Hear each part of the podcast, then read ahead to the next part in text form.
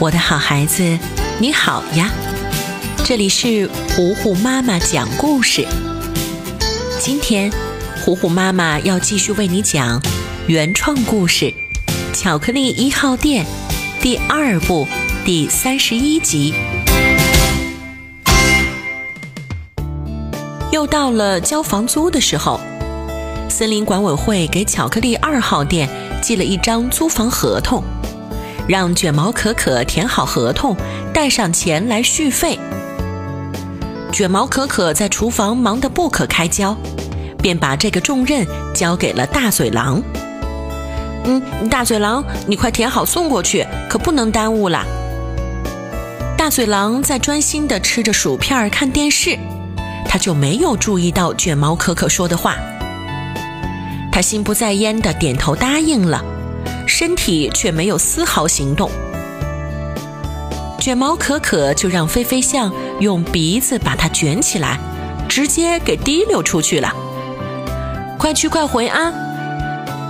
大嘴狼拍了拍身上的灰，看了一眼手里的合同，心里想：嗯，不就是个合同嘛，分分钟搞定。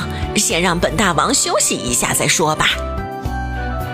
他在森林里找了一棵大树，靠在上面，美滋滋地睡了一觉。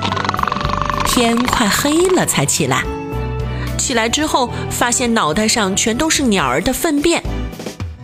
大嘴狼随手抓起一张纸，赶紧把自己擦干净，然后又把纸随手丢在马路上。反正现在天已经黑了，乱丢垃圾也不会有人发现的。话没说完，这一幕就被可恶的蒙多看见了。蒙多立刻提高了嗓门说：“哎呦喂，这不是大嘴狼吗？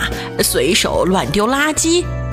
我看看，这还是张合同，租房合同，巧克力二号店。”大嘴狼一听“合同”两个字，脑袋轰的一下就炸了。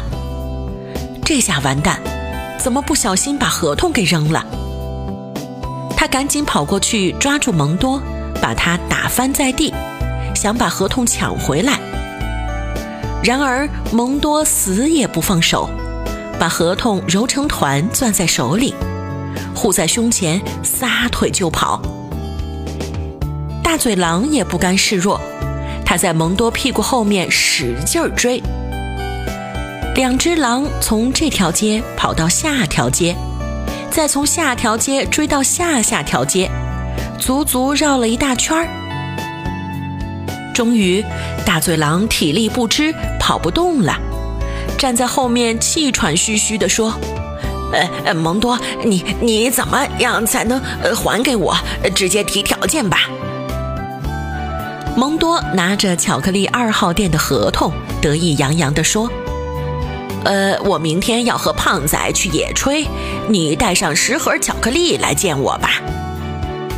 可怜的大嘴狼灰溜溜地回到巧克力二号店，躲在屋子里不敢出声。卷毛可可、飞飞象、小呆联合给他开了一个批斗大会，好好的教育了他一番。嗯，第一，工作要及时完成；第二，不能随便乱扔垃圾。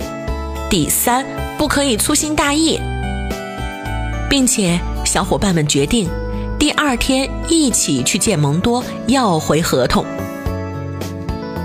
第二天阳光明媚，正是郊游野炊的好天气。蒙多和胖仔收拾好吃的用的，大包小包的出门了。为了防止大嘴狼悄悄来偷合同。蒙多还专门把它放在自己贴身的口袋里。两个人一路走一路看，找到了空旷且阳光好的地方，铺上床单，摆上烧烤架，一切准备就绪，就等着大嘴狼把巧克力送来呢。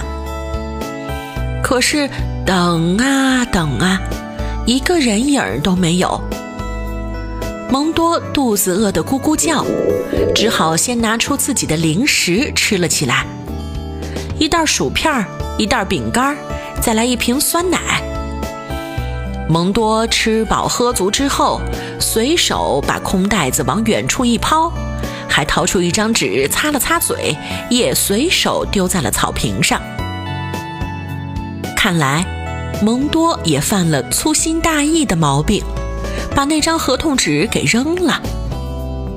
这样的话，卷毛可可能找到吗？